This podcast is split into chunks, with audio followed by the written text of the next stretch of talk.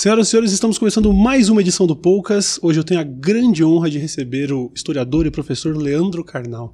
Muito obrigado. Muito obrigado, professor. Eu sei, eu sei que a agenda é mega corrida.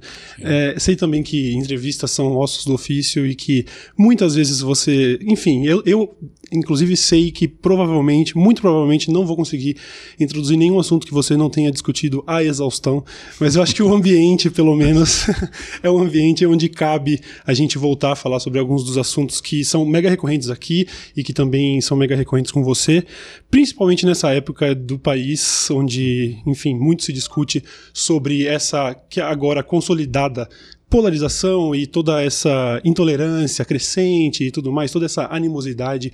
Eu queria saber de você se existe precedente na história para a situação atual e se com base na nossa história dá para ter algum otimismo, tentar prever para onde estamos indo nessa situação? Bem, Cauê, é um prazer voltar a ser entrevistado com você. Já tivemos uma experiência Sim. desvirginadora lá no Roda Viva. E é, é, sempre complicado. São ossos do ofício toda entrevista, mas sem ossos a gente vira invertebrado. E como nós mamíferos somos vertebrados, é bom que a gente fale, porque é a nossa função, inclusive, faz parte de tudo isso. É a obrigação das pessoas emitirem opiniões quando elas estão expostas à mídia. Uhum. Uh, várias observações. Primeiro, existe um precedente, sempre existem precedentes e eles sempre são irrepetíveis. A história é irrepetível, mas nós já tivemos muitos momentos de polarização. 1935, quando a ultradireitista AIB e a ultraesquerdista ANL se pegavam a tiros nas ruas.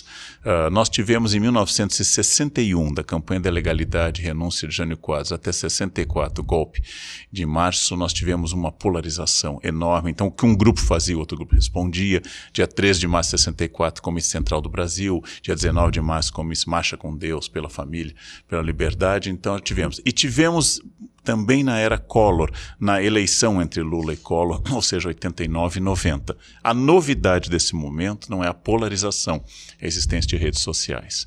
Ou seja, não é só o comício, não é só o jornal, não é só o artigo, não são os próceres, os grandes destaques de um ou outro lado, mas agora é a voz dada a todas as pessoas uhum. e a ideia bastante contemporânea de que a minha opinião é válida por ser minha e deve ter a mesma qualidade e peso da opinião de um especialista da área. Isso é uma novidade e isso dá uma sensação de ser mais agressivo. Não, se nós compararmos com 35, que os comícios de um lado eram interrompidos, a metralhadora pelo outro lado, uhum. nós vamos pensar que esse bate-boca de internet é briga de uma espécie de pitbull imagético, né? que ladra, ladra, ladra na internet, mas se fica frente a frente não, uhum. não faz nada. Né? Sim, sim.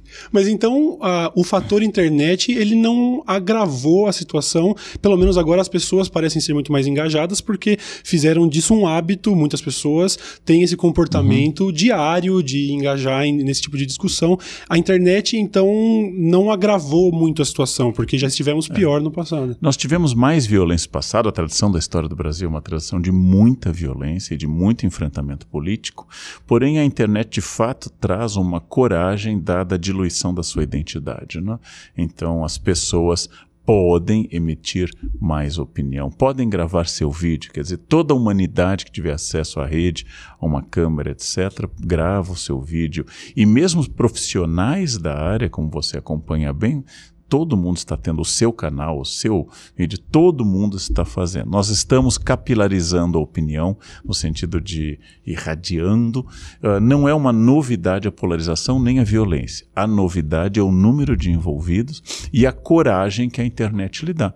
Porque eu posso acessar você, que tem uma carreira aqui de exposição, eu posso nunca ter sido nada, eu posso ter. Você é um idiota. Eu estou escondido atrás de um avatar lá sei eu, né? uh, herói paulistano, entendeu? Eu posso estar escondido atrás de um avatar, e aí eu tenho uma coragem que talvez, ao vivo, eu não teria. Então a experiência que eu tenho, que você deve ter também, é que todos nós que estamos na mídia ou nas redes, nós temos um comportamento, que são as opiniões da rede e o outro que é ao vivo. Sim. Ao vivo eu só recebo carinho, abraço, pedidos de autógrafo, selfies, fotos. E na rede, ao lado do carinho, tem assim, você é um idiota, você é um imbecil, etc. Mas esse eu sempre acho que é curioso, porque Se eu for um idiota, e há motivos para defender também essa posição, basta não me seguir, não me ler e não me acompanhar. Quer dizer, eu sou o menor problema que alguém pode ter. Ou como eu digo sempre, como eu não gosto de coentro, eu não compro coentro, eu não consumo coentro, mas eu não vou para a rede brigar, né? Que tem que ser banido o coentro do mundo. Não ser por brincadeira. Né? Sim, sim. Mas o, a internet agora ela é um fator na discussão porque as pessoas não só emitem opiniões, como também são influenciadas por outras opiniões. A gente tem uhum. aí uma, um, uma questão sem precedentes que são os influenciadores digitais passando a fazer parte dessa discussão. A gente teve, inclusive, logo após a eleição, o presidente recomendando uma lista de canais que uhum. ele apoia e recomenda e tudo mais, né? É, essa influência do, dos, dos, influenciadores digitais, ela, você, você acha que ela é uma, uma coisa realmente efetiva? Ela tem realmente um peso nessa discussão e a, a internet está, de certa forma, exercendo um papel diferenciado na, na, na, discussão. Sim, mas de novo é mais no quantitativo do que no qualitativo. Exemplo, a Igreja Católica publicava listas de candidatos confiáveis para as eleições, em geral dos partidos democrata cristão ou mais conservadores. Por exemplo, a universidade publicava listas de livros. Os influenciadores sempre existiram. Quando eu era bem mais jovem, Paulo Francis, jornalista que escrevia para a Folha de São Paulo, colocava no seu artigo semanal um peso enorme quando ele atacou diretamente Lula. Existiam influenciadores, uhum. mas eles eram jornalistas, intelectuais, médicos, etc. Então, se um grande artista consumisse um cigarro, recomendasse um livro, isso havia. Quando Collor criou o costume de ser fotografado ou filmado com um livro na mão, Uhum. Isso, antes do surgimento das redes, já era uma influência. O que acontece hoje é que houve um aumento enorme na quantidade de influenciadores, uma diluição da ideia de autoridade. Uhum. Então, você se torna uma personalidade, não pelo seu currículo, não pelo número de línguas, não pelos livros publicados, mas pelo número de seguidores. Sim. Então, se eu tenho 1, 10, 14 milhões, eu sou uma pessoa muito importante. O que mudou é o critério biográfico, o critério curricular para ser um influenciador e o número de influenciadores.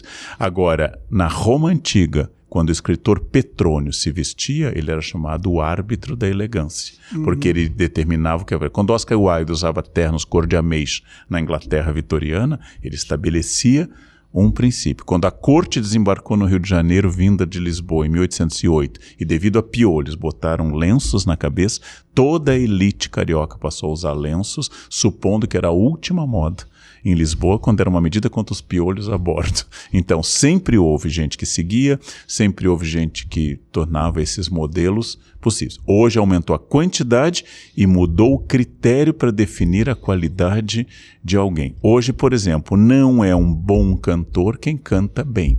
Uhum. É um bom cantor quem tem muitos seguidores e influencia. Isso não é mais o critério da época de Elis Regina. Apesar de que na época de Elis Regina havia vários tipos de cantores e cantoras, porém hoje a voz não é tão significativa quanto o número de seguidores. Essa, essa, é a grande característica. Aí você pode igualar o professor titular de medicina da USP com o dono de uma casa de chás que descobriu que o chá do quintal dele o deixa mais disposto e coloca na internet sem nenhuma pesquisa isso. Sim, sim. Inclusive, uh, a uma, um dos fatores que anda muito é, junto com essa influência da internet, que aliás é uma das coisas que traz popularidade para muita gente, é a prática da intolerância. Hoje em dia uhum. é, existe todo um, um, movimento praticado por muita gente de realmente querer destruir os opositores. Já não existe mais sequer a intenção de dialogar, é simplesmente uhum. uma verdadeira guerra. E, uhum. e, e, a internet parece ser um lugar muito propício para que essa intolerância seja disseminada. E eu fico curioso para saber é, qual seria a origem, por que, por que existiria tanta intolerância nessa discussão, por que a discussão chegou em um nível de tanta animosidade. Eu, eu muitas vezes tenho acho, uma visão que talvez seja meio simplória de achar que a intolerância acontece por causa do medo do desconhecido. Uhum. Mas, por vezes, eu, eu, eu afirmei, por exemplo, que é, homofóbicos nada mais são do que pessoas mal, mal, mal resolvidas com suas sexualidades, que não conseguem aceitar, e fui corrigido por outros homossexuais falando: não, não acho correto que uhum. você uhum. coloque a culpa nos próprios homossexuais, ainda que um homossexual reprimido, não uhum. acho certo, então eu fico me questionando, tá? Então tem a ver simplesmente com medo do desconhecido? Existem outros fatores? Então vamos por partes. Você citou o exemplo da homofobia. O homofóbico é sempre alguém mal resolvido com a sua sexualidade, mas não necessariamente um homossexual. Então ele é sempre alguém mal resolvido. Para ser mal resolvido, você não precisa ou não necessariamente, ah, não depende só da sua orientação sexual, mas de como você lida com a gramática do prazer, com a libido, com pulsão e assim por diante. Então é sempre alguém mal resolvido. Sim, o ódio nasce de uma irresolução, sem dúvida. Mas não necessariamente um racista é um negro enrostido. ele pode ser um sueco albino e ele continua sendo um racista imbecil. Ou seja, não necessariamente é isso. Eu também já pensei dessa forma e também já fui corrigido e com razão, que é sempre uma irresolução. Mas uma questão importante, a violência, o preconceito nas, que a gente percebe hoje nas redes, ele não é novo. Lembrando que entre 1939 e 45, fruto do racismo, da violência de ditaduras como o nazismo, nós tivemos mais de 50 milhões de mortes, entre 50 e 60. Hoje nós não temos esse número. Então a violência era ainda maior. O preconceito, a violência, a agressão não são novos. Quando nós mandamos quatro expedições contra Canudos em 1897, encerrando a experiência de Canudos na Bahia, ou bombardeamos o contestado nas divisas Paraná-Santa Catarina, uh, nós bombardeamos populações civis com aviões, etc., nós não estamos experimentando algo novo na violência. A violência cotidiana, a violência histórica da escravidão sempre houve aqui. Agora, o que é que nós temos que distinguir? A violência da internet, além de dar vazão às violências individuais, uma vez uma grande revista nacional me entrevistou e o repórter me disse que eles fizeram uma pesquisa sobre os odiadores da revista e descobriram que atrás daquela pessoa que tinha um avatar, fizeram uma pesquisa, tem uma senhorinha super simpática que cria gatos e que é um amor de pessoa, mas que quando entra na internet parece aquele desenho do Pateta quando ele entra no carro e, e vira um monstro, né? Sim, e vira um monstro. Bom, isso existe. Nós temos dentro de nós o que Freud chamou de pulsão de morte. Nós temos um, um, um, lado sombrio, um lado difícil, e a internet é um bom campo para isso. Mas existe um produto de mercado. Esse produto de mercado se chama fama, prestígio e capacidade de influência. Isso tem poder político e de venda de produtos. Logo, existem profissionais, escritórios encarregados de atacar pessoas ou de construir ideias políticas. Sim. Por exemplo, eu tenho um grande grupo de odiadores, quase todos com sobrenomes de origem alemã. Então eu suspeito que ou são, é o mesmo a mesma pessoa, o mesmo escritório, com pouca imaginação para sobrenomes, possível, ao invés de variar islandeses, sul-africanos, ele vai sempre nos alemães. E esse, essas pessoas sempre entram em massa nos meus perfis ou em quaisquer outros lugares, logo após uma exposição midiática. Então, por exemplo, acabo de ser uh, entrevistado pela revista Valor, pelo jornal Valor Econômico várias páginas. Sou entrevistado, apareço na televisão, apareço em horário nobre, imediatamente acionam-se os canais porque é preciso neutralizar um produto. Sim, é coordenado. Então, né? é coordenado, não é espontâneo. O que uhum. existe? Existe ódio espontâneo? Existe em mim, em você e no grande público. Esse é um, essa é uma característica humana. Agora, esse é coordenado, é encomendado.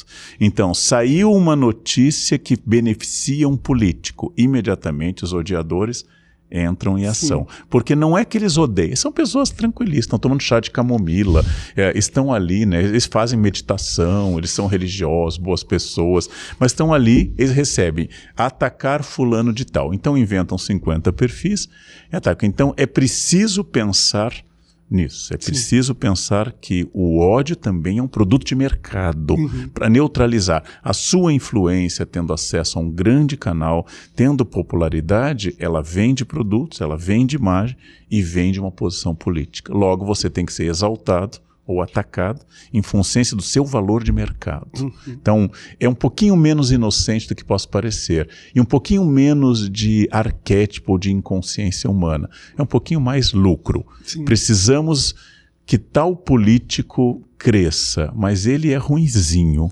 então vamos botar nas redes todo mundo chamando ele por nomes elogiosos. Sim. E quem o atacar, a gente ataca profundamente. Em resumo, a minha recomendação que eu sigo hoje para mim mesmo: não leiam comentários. não leiam mais como é, é perda de tempo. Sim. É perda de tempo. Você está lendo um produto de marketing de um grupo, Uhum. dominantemente. Sim. Mas a gente também observa em casos extremos quando esse ódio acaba extrapolando e saindo da internet. Nós temos um, um crescente número de casos de problemas relacionados ao grupo dos incels. Você provavelmente está familiarizado com o termo. Grupos basicamente de homens brancos que deixaram de ter relações com mulheres, daí o próprio termo, né? São celibatários involuntários e que atribuem esse fracasso, de acordo com a sociedade, por causa do, do feminismo, por causa de um suposto marxismo cultural, ou ditadura gaysista e todos os termos que se usam, e que acaba culminando muitas vezes em jovens pegando em armas e atirando em escolas, em, em igrejas e tudo mais. Como lidar com isso? Quer dizer, nós, como povo, como, como lidar com esse tipo de comportamento? Como, é, é possível tentar acolher esse tipo de gente? Porque me parece que o diálogo é tão impossível que às vezes você se sente completamente impotente quando você vê esse tipo de situação. Não existe possibilidade de você deter por completo a insanidade humana. Ah, as doenças psíquicas graves, elas vão existir como sempre existiram.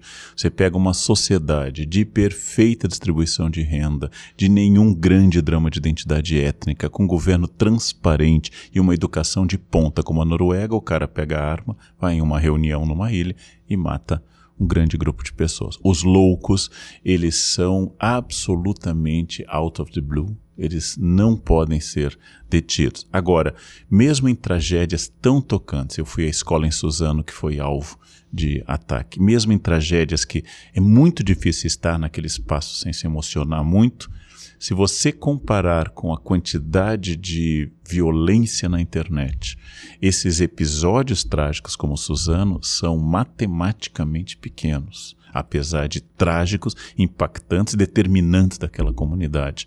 Mas se todo mundo que odeia na internet pegasse em armas, nós estaríamos realmente em Stalingrado em 43, em cada casa com rifle, cada casa com fuzil. Nós não estamos. A violência real não está na internet. A violência real está no racismo, a violência real está nos assaltos, estupros, violências de rua, a violência real está em pessoas assassinadas por causa de um tênis ou de um celular, a violência real está em 13 milhões de desempregados. Essa é a violência real. A da internet é uma representação. Uhum. E essa representação, sim. Aí tem uma grande questão. Quando você libera, Cauê, o discurso de ódio, você empodera pessoas que estavam muito frustradas. Então, homem branco sem sexo. Você acaba de escrever a vida tradicional do casamento. Né? homem branco sem sexo, homem negro sem sexo, homem indígena sem sexo. E incluir-se na resposta é muito difícil. Sartre chamou isso uma fé. Quando você escolhe dizer que você não teve liberdade, que foi o outro. Incluir-se numa resposta, tornando-se agente histórico, como eu digo em palestra, eu posso dizer de forma bonita, incluir-se como agente histórico protagonista, responsável por si, ou trazer seu esfíncter para reta, são duas maneiras de dizer a mesma coisa, que você é, está num gesto de maturidade muito grande. A nossa cultura não é da, da inclusão. A nossa cultura é de achar uma desculpa. Por que, que São Paulo não dispara? Deve ser o Nordeste. Por que, que a cultura brasileira não educa mais? Deve ser o governo anterior. É uma resposta que vem desde Tomé de Souza. Foi o governante anterior. Daqui a 50 anos alguém vai subir ao poder e vai dizer que foi o governo anterior. Herança maldita é uma expressão que tem mais de um século na nossa linguagem É uma- política. Mas o que, que você não fez mais? O governo anterior destruiu tudo. Aí passam-se 10, 20, 30 anos, é o governo anterior. Incluir-se na resposta é, é uma questão muito complicada. Os casamentos em geral fracassam, as amizades fracassam, os negócios fracassam, porque alguma coisa da minha parte eu colaborei nessa sociedade por ações. Sim, sim. Às vezes menos, às vezes mais. Sim. Então a primeira grande questão é parar de dar desculpas. Uhum. E aí a internet é o campo bom. Sempre foi, né? Você tentou 10 anos entrar na medicina da USP. Não deu. Simplesmente não deu. Você era bom, mas você está concorrendo com os ótimos. Não deu. Você nunca conseguiu. Mas agora Desse ano em diante, você não conseguiu por causa de cotas. Isso é muito confortável, né? Porque até há 10 anos anteriores você era só um incompetente. né? Agora é porque você nunca foi um pegador. Mas qual é a culpa? Simone de Beauvoir. Simone de Beauvoir, né? Mesmo que as meninas que ele rejeite nunca tenham lido O Segundo Sexo ou A Mística Feminina da, da Betty Friedan, mas é culpa, é, são essas feministas. Sim. Então, antes das feministas, você era o rei do pedaço. é difícil, é difícil. Agora, a mais incompreensível nesse campo é você supor que é a ditadura gaysista, porque se você quer pegar meninas e o mundo está ficando gay, ânimo, por exclusão você ficará gostoso, né? Por exclusão. Você olha 2 milhões na parada gay, 4 milhões, pena que não são 11 milhões de paulistanos, sobra só isso. Então, você fica gostoso por exclusão, você se torna um Adão. Por que, que Adão é gostoso? Porque Eva não tem. Eva não tem escolha, né? Coitada. É ela não pode avaliar, ela surgiu já foi dada em casamento. Então, é muito estranho como nós buscamos essas justificativas. É sempre o mesmo processo mental. Eu sou o cidadão de bem, trabalhador, honesto, crente em Deus, empenhado, bom pai de família, e o resto do mundo é vagabundo, existe ditadura marxista, etc. Você nunca foi a uma exposição, jamais frequentou um bom teatro, mas é o gramsciano de esquerda militante que está dominando a cultura que te impede de fazer isso. Você vai sair de casa, chega o gramsciano, te segura em casa. Não pode, não pode. Tá? Uh, existem gramscianos? Existem. Provavelmente a sua vagabundagem cultural não tem a ver com um autor que você nunca leu na vida. Discordar de um autor pressupõe estudá-lo em primeiro lugar. E os autores têm problemas, têm. Eu não sou um gramsciano, mas estudei Gramsci bastante. Mas é comum isso.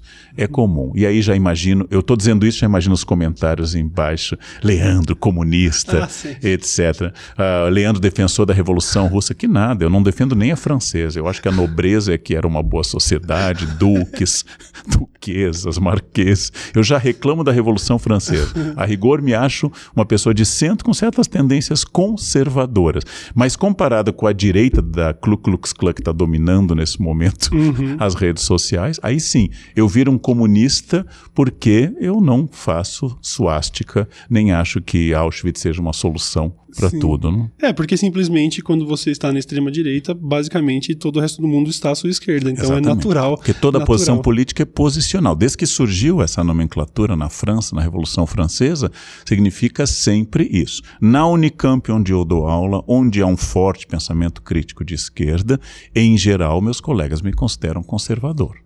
Nas redes sociais, eu sou o arauto comunista da revolução marxista, etc. Bom, eu sempre digo a mesma coisa. Eu não fui marxista nem na idade certa. nem quando eu tinha 18 nem anos. Na adolescência. É, nem, nem nunca usei camiseta do Che Guevara, apesar de estudá-lo. Não gosto de pessoas que matam em nome da justiça social, de Deus ou do Estado ou da segurança nacional. Sou uhum. contra assassinos. Então, eu desconfio de Médici e desconfio de Che Guevara. Uhum. Isso me torna, em geral, atacado pelos dois lados. Quem matou para mim é uma pessoa difícil. Sempre é uma pessoa difícil. Mesmo que eu possa entender historicamente o que leva a isso. Mas eu não tive pôster daquela espécie de propaganda de remédio contra disfunção erétil que dizia aí que endurecer, pero sem perder la ternura. Eu não tive aquilo nem quando eu não tinha nenhum bem. Uhum. Então, eu sou um defensor da propriedade privada, da meritocracia, do esforço. Seria, no máximo, um reformista fabiano com, alguma, com algum esforço mental. Mas, no mais, eu gosto mesmo é de Versailles, do antigo regime, então, e jamais fui nem esquerda nem gostei de caviar. Então, esquerda caviar não se aplica a mim. Detesto caviar. Gosto de trufas. Caviar não. Gosto de champanhe. Caviar nunca me pegou, né? Mas é, esse, esse comportamento onde a gente tem dificuldade de colocar o próprio orifício na reta, se incluir na crítica, no problema. Eu ele... falei de esfíncter, orifício já foi fantasia ah, perdão, sua. Perdão, exatamente, eu fui mais amplo. É, eu fiz uma associação livre aqui. É, mas isso é, mais uma vez, volto à internet. Isso é muito uh, propício na internet, porque você uhum. começa a se, a se é, reunir em comunidades, em grupos que concordam e que passam a, a, a fortalecer esse tipo de argumento.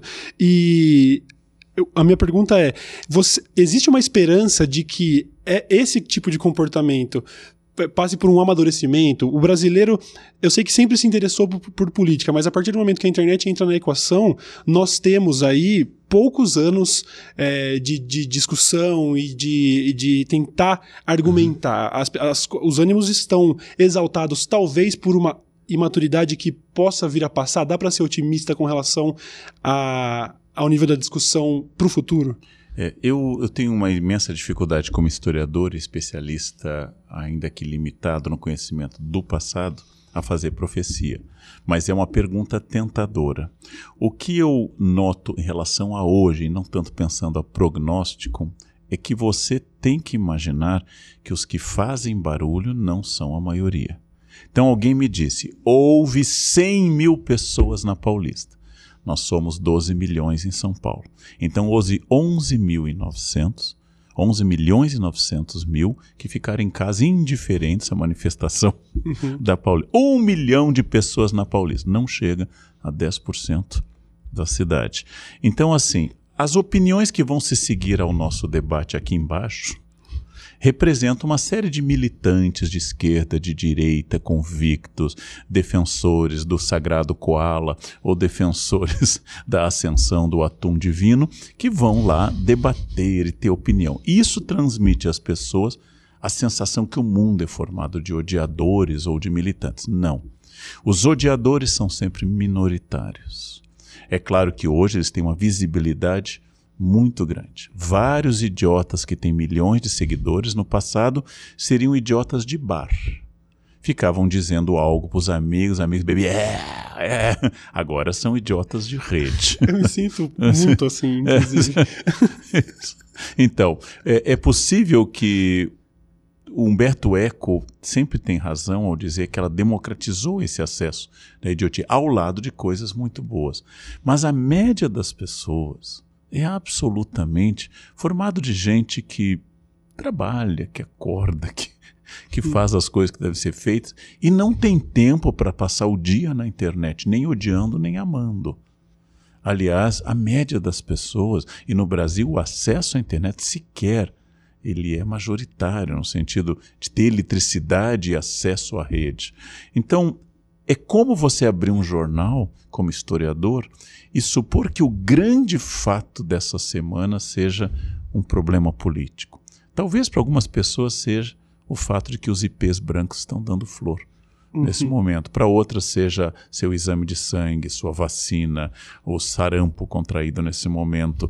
Mas você abrir o jornal, você vai ter a sensação, tá? porque o jornal vai naturalmente, seja ele físico ou não, ele vai destacar notícias dentro de um recorte específico a sua vida não é tão afetada assim. Então, é, é uma questão muito importante que eu acho que a internet, apesar de toda a sua riqueza, é um espelho deformado ou deformante da realidade. Parecem aqueles espelhos de circo do interior que você entrava, como eu entrava no circo Tupi na minha infância, no Rio Grande do Sul. Ora você parecia gordo, ora baixo, ora alto. A internet é um pouquinho espelho de circo. E claro, existe a maldade, o ódio e o assassinato e a violência? Sim, existe isso.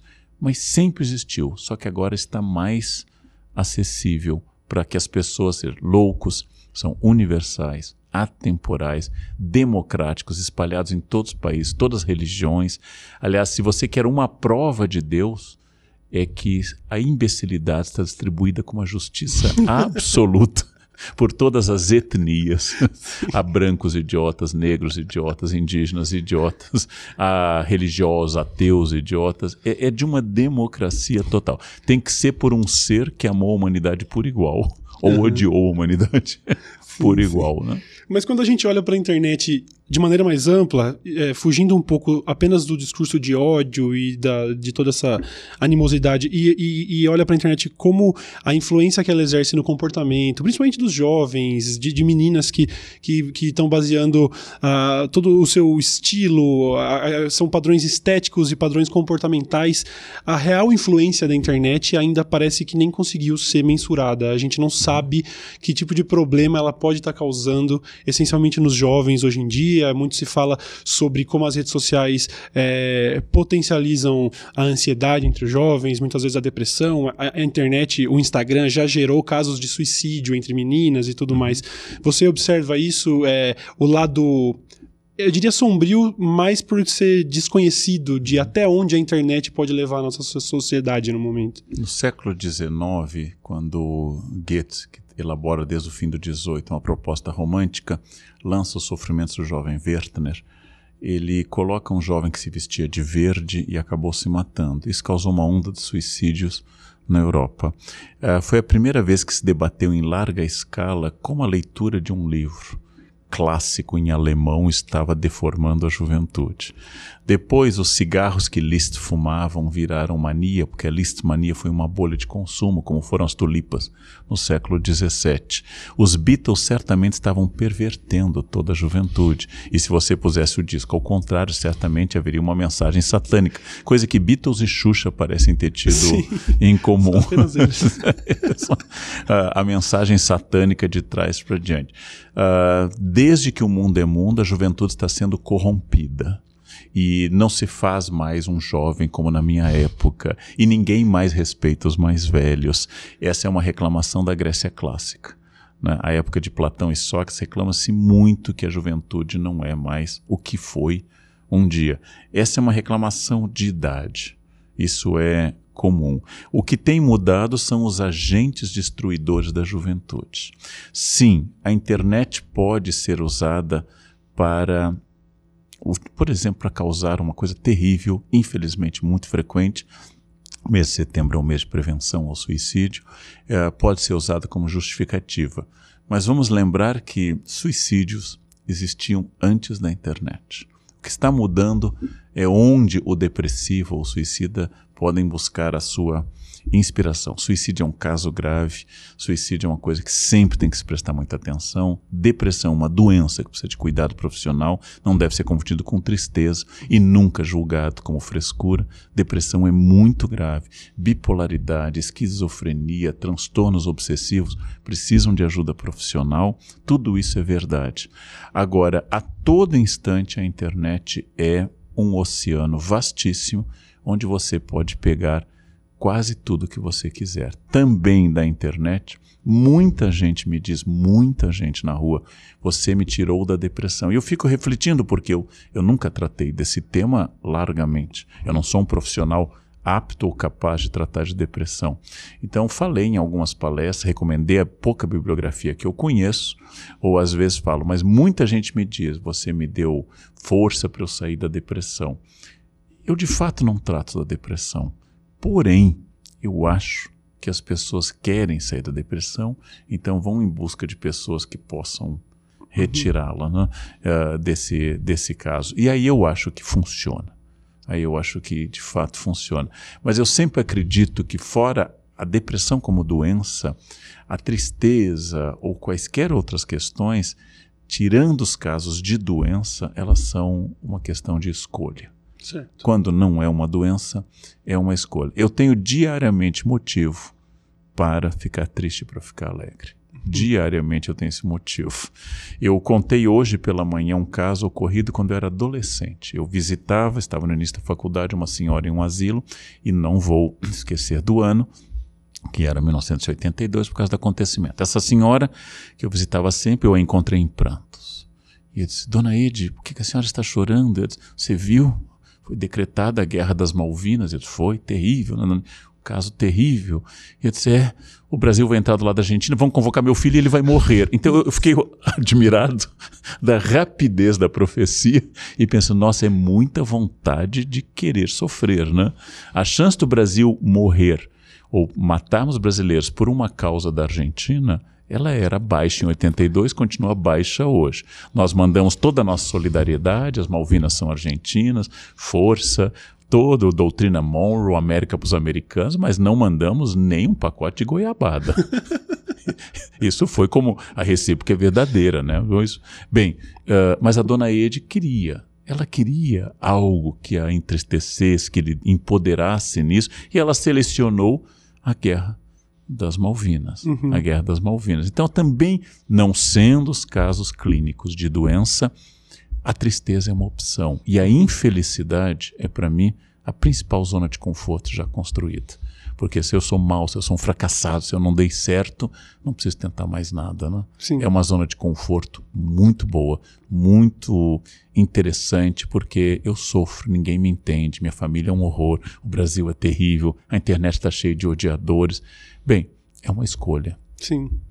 Mas, mas a internet, como plataforma que conecta as pessoas, poderia, de certa forma, ajudar a, a, sei lá, romantizar mais esse comportamento melancólico. Muita gente acaba sendo influenciada a, a, a ser triste porque simplesmente isso é um, um recurso de, de, defesa, um comportamento muitas vezes até glamourizado, até pela própria uhum. cultura pop e tudo mais. Em psicanálise, o caráter blasé ou seja, indiferente do adolescente, é sempre uma defesa.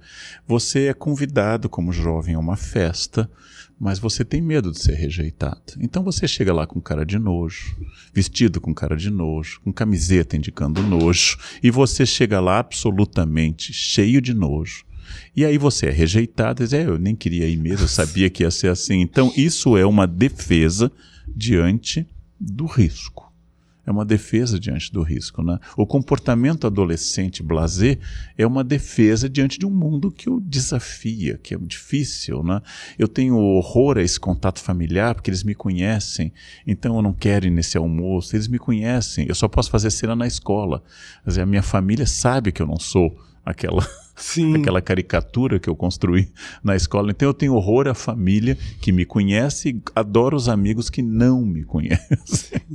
Então eu, essa é uma, uma defesa curiosa, mas em todo caso, sim, a internet pode constituir o que a gente chama de uma câmara de confirmação, que é um balão artificial, dentro do qual eu reúno, por exemplo, todas as pessoas que pensam como eu, e ao vê-las eu confirmo a minha opinião, se chama-se esse viés de confirmação, e filosoficamente isso reforça a minha absoluta irrelevância. E essa absoluta irrelevância produz dentro de mim um sentimento de coletividade que me torna melhor. Uhum. Quando eu entrei na USP para fazer a pós-graduação, um colega que não gostava do chefe de departamento na ocasião disse: chefe de departamento é um idiota completo. Aqui está o carro dele né? Era uma Mercedes, zero, e ele era chefe de departamento. E eu disse nossa, eu quero muito entrar na USP, porque se aqui os idiotas têm Mercedes e são chefes, imagina os brilhantes. imagina. Quando os idiotas têm carro importado e são chefes numa universidade de referência, você imagina quem for uhum. brilhante. Então, muita gente Muita gente faz isso na internet. Né? Eu não gosto de você, eu não gosto do Leandro, eu não gosto de. Então eu ataco. Digo, você é um imbecil completo. Né? É, é, é tão bom isso. Né? É tão bom, né? Você pensar você, eu sou um imbecil? É, você é um imbecil, você vende muitos livros, você fala muitas línguas, você tem o título de doutor, você é docente, você está numa grande universidade, você viaja o mundo dando palestra, as grandes universidades do mundo lhe chamam, mas você é um imbecil. E eu que nunca lancei um livro, eu que não tenho nenhum seguidor, eu que não falo nenhuma língua, nem a portuguesa, eu devo ser o brilhante, né? Eu devo ser o brilhante. Decretado por quem? Por mim pelo meu desejo. E reforçado por quem? Por outro que também tem dor. Né? Uhum. Outro que também tem dor. Então, a gente devia ser um pouco discreto com as nossas críticas, porque elas revelam as nossas dores. Sim. Então, a gente devia ser um pouquinho discreto com essas críticas. Né? Então, é, e saber que a crítica fala tanto de mim, me desnuda tanto que eu tenho que pensar muito antes de lançá-la na internet, porque eu vou deixar claro onde está a minha dor né? Quem é essa Gisele Bündchen? Exibida, linda, bem-sucedida, milionária, talentosa, carismática, casada com um homem bonito, com uma família milionária nos Estados Unidos, que não teve nenhum problema profissional, porque é linda, é super carismática, gerenciou bem. Quem essa pessoa pensa que é? Obviamente, ela é mais do que eu. Então, isso, isso me dá essa dor. Essa é a alegria da raposa que não podendo alcançar as uvas diz que estão verdes, porque seria muito doloroso reconhecer que ela não tem competência para atingir essas uvas. É melhor dizer, estão verdes, só os cães podem consumi-las. Sim, sim. Esse comportamento me parece é, contribuir para um crescimento do, do obscurantismo, por assim dizer. Uhum. Eu não sei, aí você poderia até me confirmar se isso parece estar mais grave agora ou se é só mais uma dessas histerias que a internet proporciona da gente achar essa visão meio apocalíptica. Mas aparentemente me parece existir um número crescente de pessoas que negam a ciência, pessoas que aderem ao terraplanismo, a, a antivacina, pessoas que negam a história, que dizem que não houve ditadura no Brasil, etc, etc. Como professor, é especialmente frustrante e, e também é, faz sentido a ideia de que isso está maior ultimamente ou também é mais um fenômeno que a gente observa agora, mas que na verdade sempre existiu ao longo da história? A ciência nunca foi dominante como caminho de observação da realidade. O método claro científico sempre foi minoritário.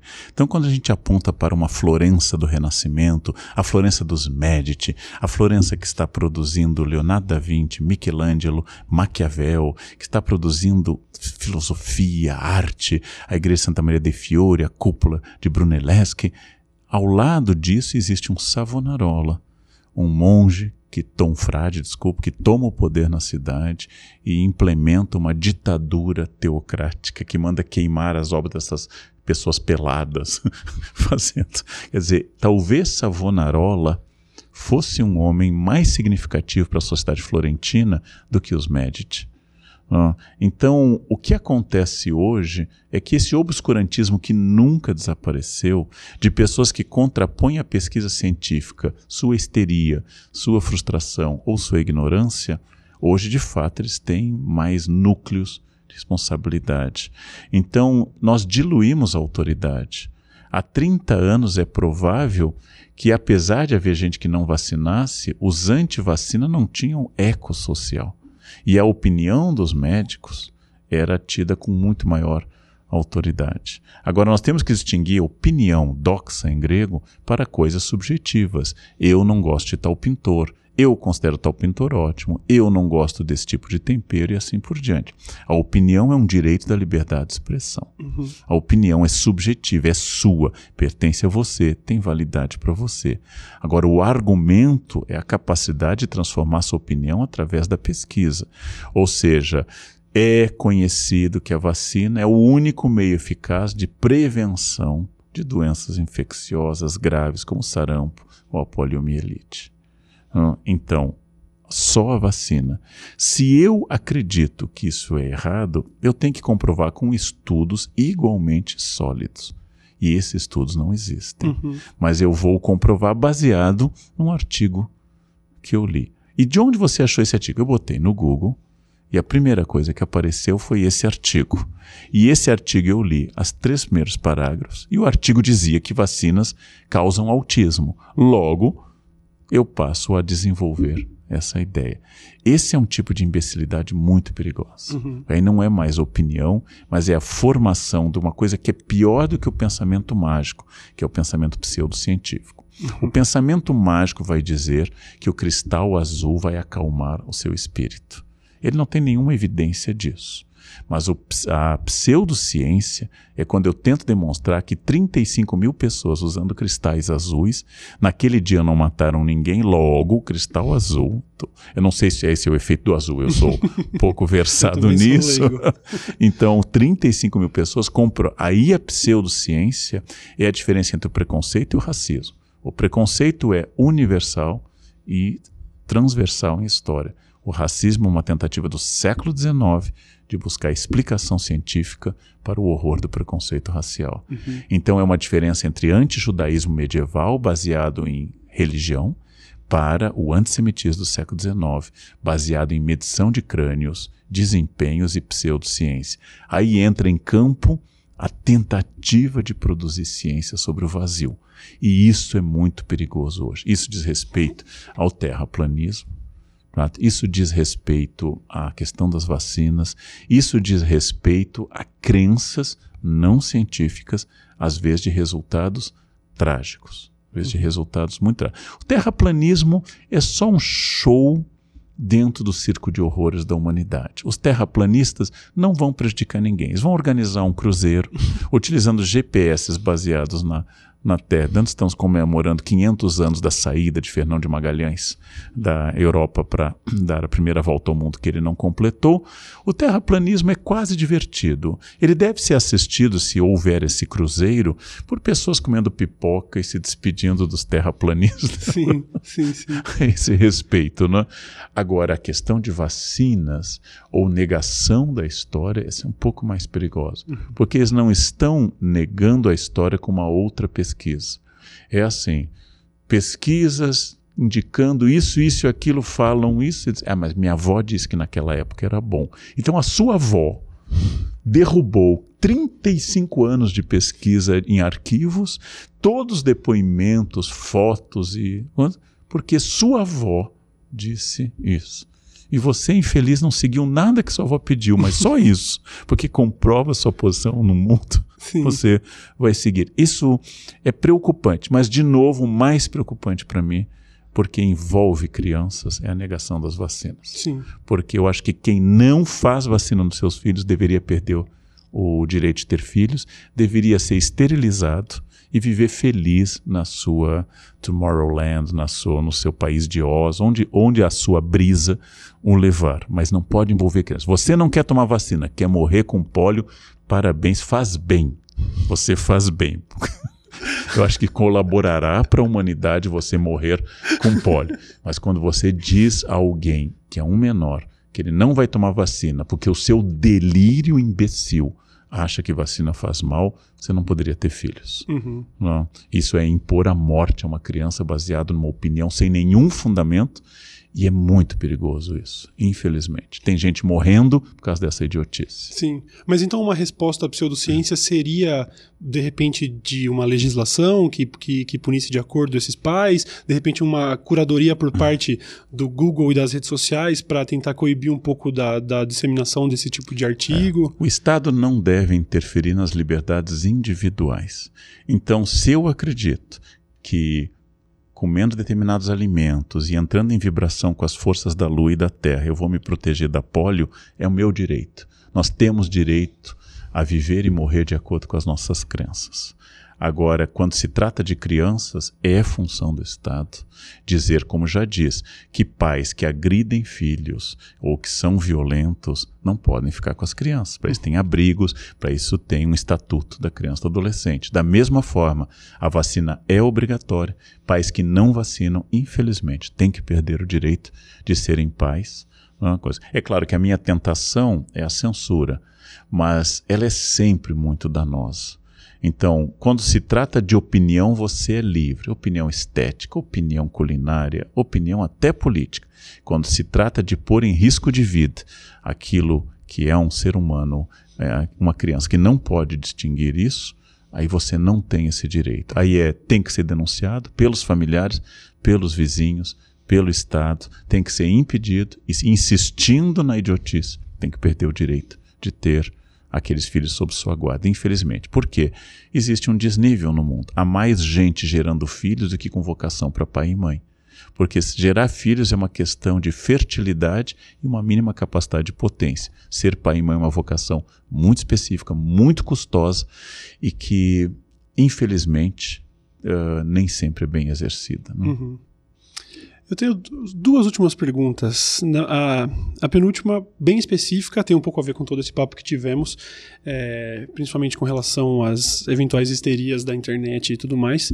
Ah, no Brasil atual, em 2019, é uma histeria, é um exagero dizer que o governo tem, no mínimo, uh, que, que, ele no mínimo flerta com o fascismo, tem tendências fascistas. É um exagero, porque muito se diz que, aliás, até acompanho e vejo que o termo fascismo está sendo usado, está uhum. sendo até saturado, mas até onde isso faz algum sentido real no Brasil de 2019? Existe até uma lei nos Estados Unidos, que é estudada por um especialista, que diz que quando duas pessoas divergem, quanto maior a divergência, a chance de aparecer Hitler na conversa é muito grande. A tal lei de Godwin, é, né? Exatamente. Uhum.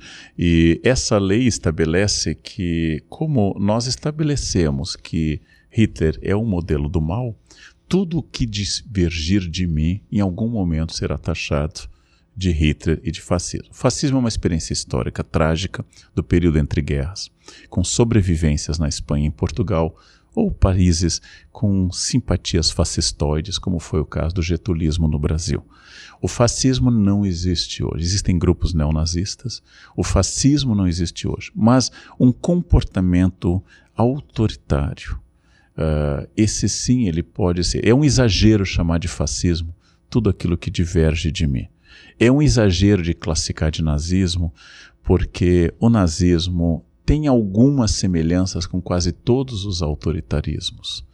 Mas o que nós temos hoje são fletes autoritários. E não necessariamente fascistas, porque há autoritarismo em regimes de esquerda. Autoritarismo na União Soviética, no Camboja do Khmer Vermelho. Autoritarismo em regimes de direita, o Chile de Pinochet, o Brasil de Médici Geisel e assim por diante. O autoritarismo, o mandonismo, esses coronelismos urbanos, uh, eles são uma tentação histórica permanente. Sim, o Brasil tem instituições que estão funcionando. O Brasil tem liberdade de imprensa. E quando as pessoas reclamam que não tem liberdade de imprensa, elas reclamam isso na imprensa ou na internet, uhum. dizendo: a gente não pode dizer o que pensa. Estão lá dizendo o que pensam. Às vezes até a gente tem a tentação de que alguns não pudessem dizer o que pensam, mas as pessoas estão emitindo sua opinião o tempo todo todo. Uhum. A liberdade de expressão de todos, do presidente Bolsonaro ao internauta, é absoluta. As pessoas estão emitindo opinião o tempo todo. Há duas maneiras de eu impedir o debate. Uma é eliminando ou limitando o acesso de pessoas ao debate. A outra, que é a mais comum hoje, que é autoritária, mas que é muito mais curiosa, é você assodar de caráter excessivo, você lançar tantas coisas que tudo pareça ser opinião. Uhum. Então as pessoas dizem: É, eu acho que não houve ditador. Eu acho que houve ditador. Então é a sua opinião. Isso é uma maneira de eu limitar o debate, acreditando que achar que houve ou não ditadura no Brasil é igual a você gostar ou não de água de coco. Uhum. Uh, e isso não é verdade. Isso não é verdade. Então eu posso ter opiniões, mas o problema de hoje é que nós temos pouca prática de divergência, temos pouca educação para o contraditório, temos a tendência à desqualificação do adversário, todo mundo, Todos todo mundo, os dois lados envolvidos têm. Os dois lados envolvidos nos debates hoje usam fake news a todo instante colocam montagens. Uh, Bolsonaro leva uma facada, aparece uma foto logo em seguida ele entrando no hospital, como se não tivesse levado facada. O ex-presidente Lula enterra sua esposa e aí aparece uma foto dela na Itália comprando Gucci, etc. Essas fake news, elas são produzidas abundantemente, elas são um dado do nosso cotidiano.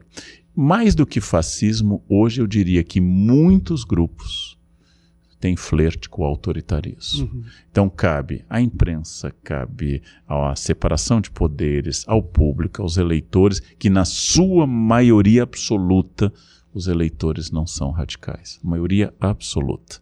A extrema direita e a extrema esquerda existem. Existe um campo que se expande em época de crise como sempre se expandiu. Então, aqueles números históricos de 7 a 10% de extrema direita e extrema esquerda tendem a chegar a 30% e até a metade. Uh, mas a maioria das pessoas não é formada de gente radical. Uhum. Uh, e por isso que o mundo ainda é possível. O mundo é possível. Então, é preciso não classificar o outro automaticamente de fascista e nem imaginar que alguém que tem o pensamento conservador seja autoritário. O conservadorismo não é sinônimo de autoritarismo. Uhum. E a esquerda não é sinônimo de corrupção nem de autoritarismo. Eu posso ser uma pessoa de esquerda porque defendo justiça social, interferência do Estado para eliminar a desigualdade social e assim por diante, e posso ser um conservador que desconfia dessas medidas. E os dois podem ser inseridos em uma sociedade democrática de direito. É? Então é preciso recuperar bons esquerdistas e bons conservadores uhum. e afastar autoritários saudosos da União Soviética ou do fascismo ou de regimes autoritários. Autoritarismo tortura e mata. Autoritarismo é ruim, sempre, seja ele de esquerda ou de direita. Tem que valer o Estado democrático de direita, que nos dá aquilo que foi profetizado e dito várias vezes: políticos e fraudas têm que ser trocados a cada período pelo mesmo motivo. Muito bom. E, e você tendo o, o, conhecimento extenso, minucioso da nossa história e fazendo essa análise agora, pessoalmente consegue ser otimista com relação ao que está por vir? Uh, a gente pode esperar que a coisa vá melhorar ou a gente pode conquistar algum tipo de meio termo em algum momento? É, eu sempre fui um realista melancólico. Eu acho que sim, nós vamos melhorar um pouco, mas como diz o príncipe na, do, da obra O Leopardo, do Lampedusa, nós vamos melhorar um pouco para depois piorar de novo. Então eu sou um realista melancólico. Eu não tenho uma crença profunda na humanidade como constituidora de paraíso. Mas como diz um conservador e jornalista e doutor em política, João Pereira Coutinho, citando outros conservadores como Oakeshott e outros, ele quer que o governo não estabeleça o paraíso, mas ao menos impeça o inferno, o que já é bom demais. Já é bom demais. Uma vez a Folha entrevistou um senhor de, de, de ascendência judaica e, e, religioso no Bom Retiro, e falando dos choques entre coreanos, os poucos judeus que ainda estão no Bom Retiro, comparativo ao passado, e bolivianos e outros. E vocês têm que se amar? E disse, não, basta não se matarem. Eu achei de uma é objetividade. pois é. Eu não preciso que as pessoas me amem. Aliás, as que me amam às vezes me causam alguns problemas. Eu preciso que as pessoas não se matem uhum. e entendam que cada um de nós é um gênio profundo que sabe a verdade, está do lado correto. Infelizmente, isso só vale para mim. E que o do lado também é um gênio profundo com opinião oposta. E que nós vamos ter que coexistir. Sim. Porque apesar de ambos sermos gênios, a sua opinião oposta à minha, nós dois somos cidadãos de um Estado democrático de direito que dá direito ao outro, que naturalmente é o imbecil, que não vê o que eu vejo, não tem as minhas luzes de existir. Então, repetindo esse senhor judeu muito simpático em uma, uma reportagem, basta que não se matem. Basta que eu não ataque alguém fisicamente. Mas eu posso continuar escrevendo. O Leandro é um idiota. Mas não tem problema nenhum. Eu levo a minha vidinha com relativo êxito, apesar da sua opinião. E você leve a sua, feliz feliz também. Cada um está atingindo os seus objetivos. Você tem seu público, eu tenho o meu público. Mas, acima de tudo, a defesa do Estado Democrático de Direito, combate ao racismo, a violência contra mulheres, contra gays, o preconceito como instituidor de violência, o respeito à lei, à liberdade de opinião, ao contraditório, à imprensa livre, que são fundamentais para que a espécie humana, que não é uma coisa extraordinária, consiga continuar chegando onde precisa, onde precisa chegar. Não? Uhum. Eu achei essa uma excelente conclusão. Acho uhum. que dá para tudo bem, se não otimista, pelo menos uhum. dá para ter alguma esperança de que, enfim, temos aí um futuro promissor pela frente. Tomara. Uhum. É, só me resta agradecer. É, é uma grande honra. Você vem aqui não só como professor historiador, mas também como um digital influencer que uhum. com certeza influencia muita gente. E é isso, só me resta agradecer mesmo. Foi uma grande honra, de verdade. Eu que agradeço, Cauê. Legal. Pessoal, a gente vai ficando por aqui. Nos vemos no próximo episódio. Até mais. Tchau, tchau.